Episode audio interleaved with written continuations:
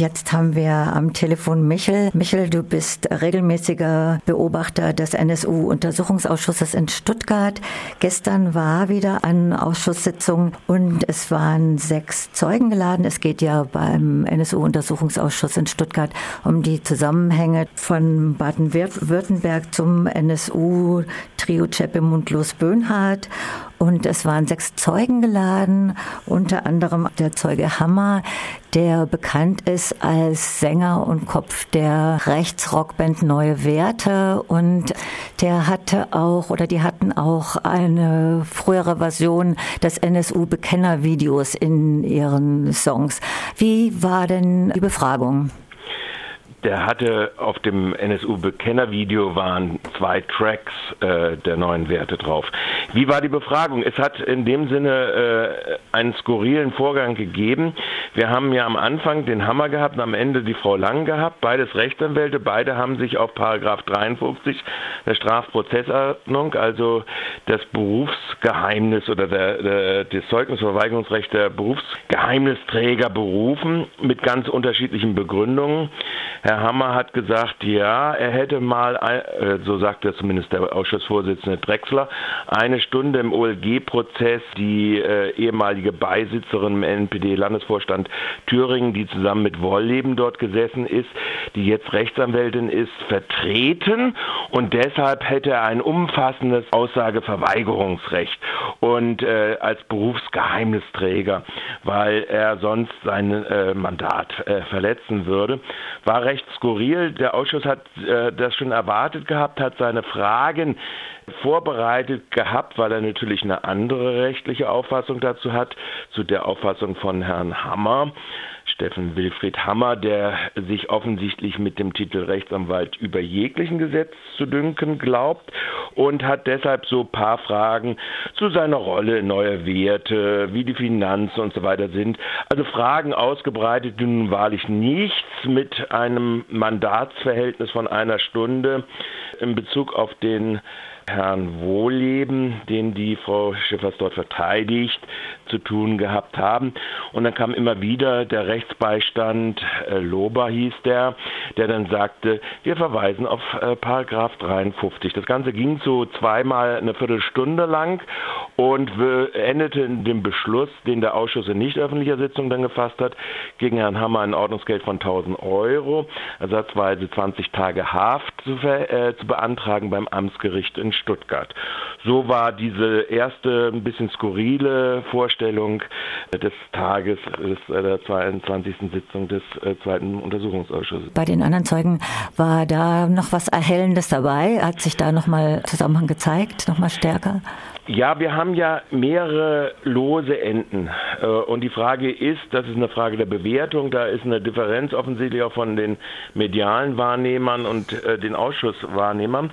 Lose Enden sind zum Beispiel die Tatsache, dass es äh, aktenkundig ist, dass es zwischen dem BND, dem MAD und dem militärischen Abwehrdienst beziehungsweise den Verbindungsbeamten des militärischen Abschirmdienstes der US-Streitkräfte Kontakte gegeben hat in Bezug auf die Theresienwiese Heilbronn, also der Ermordung von Michel Kiesewetter, dass dort möglicherweise zwei FBI-Beamte am Tattag oder sogar während des Geschehens vor Ort gewesen sind.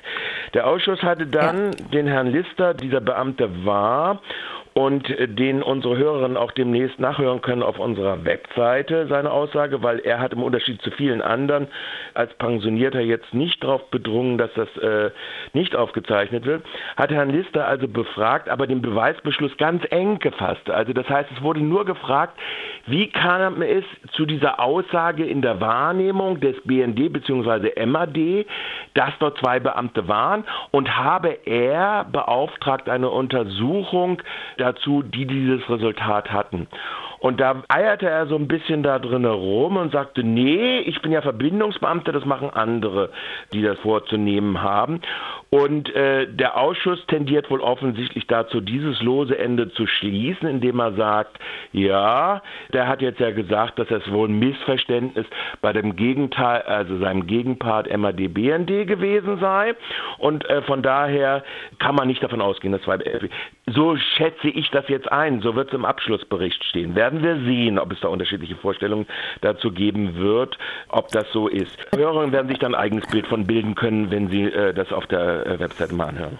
Michael, du hast ja auch ähm, in der Zeitfolge, wo du das beobachtest, auch immer wieder kritisiert, dass der äh, Untersuchungsausschuss nicht knackig fragt, sagen wir mal so. Wie hast du, wie schätzt du das dieses Mal ein? Äh, hätte mehr dabei rauskommen können, deiner Meinung nach? Naja, wenn man den Beweisbeschluss so eng fasst und sich äh, dann vom Ausschussvorsitzenden äh, wie die Abgeordnete Heffner von den Grünen zurechtweisen lässt, dass es nicht vom Beweisbeschluss umfasst sei, die Befragung Litzel, dann ist das erstmal so. Das muss man einfach zur Kenntnis nehmen. So ist das erstmal. Das heißt insgesamt, das haben wir ja schon vor, ich glaube vor Monaten gesagt, wenn nicht Jahren beinahe, dass im Prinzip die Vorherrschaft der, der, der Bürokratien, der Geheimdienstbürokratien, des Bundeskriminalamtes etc. in Bezug auf die Verfahren der Untersuchungsausschüsse äh, sehr dominant ist. Also das heißt, mittlerweile wird äh, praktisch nichts mehr sowohl, was die Beschlussfassung in Bezug auf was Beweisthema wird, als auch was äh, dann immer wieder interveniert der Abgeordnete, äh, Repräsentant des Innenministeriums und sagt, na, eine Frage, wenn bei Manole Marschner gefragt wird, oder bei irgendeinem gefragt wird, haben Sie dann, äh, kennen Sie V-Leute, dann interveniert sofort das äh, Innenministerium und sagt, diese Frage kann nicht in öffentlicher Sitzung verhandelt werden. Und äh, die Abgeordneten kuschen dazu. Also insofern ist dieses Verhältnis vollkommen umgekehrt. Und die Frage ist natürlich, wie bei sowas irgendwas rauskommen kann. Nochmal zu dem Lister zurück, äh, Litzel zurück. Interessant ist, dass er ausdrücklich das, was früher negiert worden ist, dass nämlich da gefälschte Dokumente vorgelegt worden sind über ein SIT, sehr wohl existent ist auch heute noch, nämlich das Special Operations Command in Echterdinglein-Felden, äh, das ein Special Investigation Team hat. Also dies ist eine Nebeninformation, die vollkommen wahrscheinlich vollkommen irrelevant äh, für die Frage der Untersuchung der Ermordung von Michel Käsewetter ist. Aber ähm, diese Information, das sei nochmal am Rande angemerkt, ist jetzt nun zum ersten Mal bestätigt worden.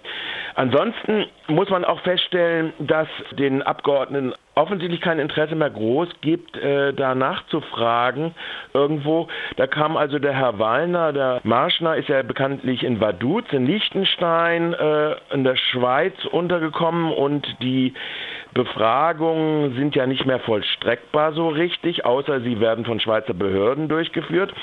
Und nun kam der Herr Wallner vom BKA und der Herr Wallner hat nun eine Aussage gemacht, die man äh, seinen Ohrengänge, also man wundert sich da wirklich. Welche Aussage denn? Ja, eine Aussage, wo äh, offensichtlich alles nur daran gebürstet hat, dass es für den Herrn Marschner nicht belastend sein könne. Und sag mal also, in, in einem Satz nochmal zusammengefasst, was hat das jetzt gestern ergeben? Mit einem Satz, es hat ein Verdeckungs-, eine relative Verdeckung von äh, Behördentreiben gegeben und es hat relativ wenig gegeben in Bezug auf die Frage der Aufklärung sowohl der Todesumstände der Theresienwiese als auch die äh, Verbindungen und der Waffenerwerb. Das werden dann noch, Zeuge, noch zwei Zeuge, weitere Zeugen gewesen in Bezug auf die äh, Waffenbestände des